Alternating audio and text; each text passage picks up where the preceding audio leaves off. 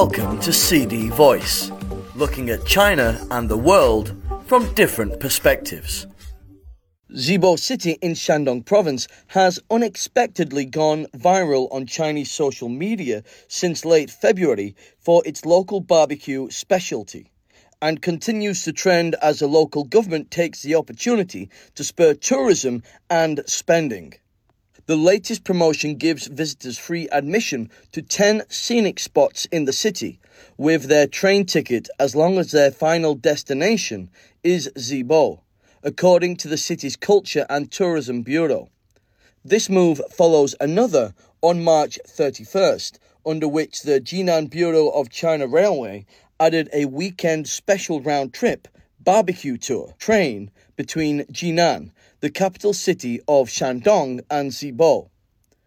Passengers who board the train are greeted by a banner reading, Welcome to the special barbecue train, at the entrance of the carriage. They also receive items including leaflets about Zibo's culture and tourism draws, as well as small souvenirs and snacks. Many also took videos and posted them on social media, drawing more visitors. The high speed trains are packed with passengers and the air smells of cumin, wrote one netizen. Barbecue is popular in China, but Zibo's barbecue is different on three counts.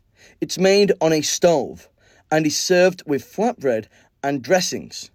The skewers are 70 to 80% cooked before they are brought to the table, where diners can finish cooking them on their own stoves, which lends a sense of participation. Diners are served flatbreads, scallions, and other dressings at the table, so they are able to assemble their own barbecue parcels in much the same way Peking duck is eaten. The barbecue suddenly went viral after a group of college students shot videos of themselves enjoying a meal and posted them on social media in late February. Since then, many people, mostly young, have flocked to the city from all over the country to try the dish.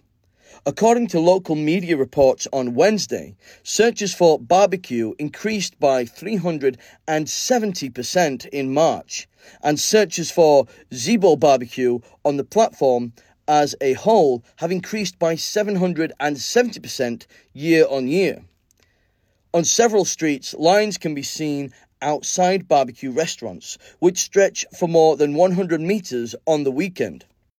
Zibo Barbecue is bringing more and more people to the city, and the local government needs to think about how to promote the city as a whole, its culture and tourism, as well as its living and business environment, said Sun Xiaorong, a member of the expert panel of tourism marketing and promotion that is supervised by the Shandong Provincial Department of Culture and Tourism.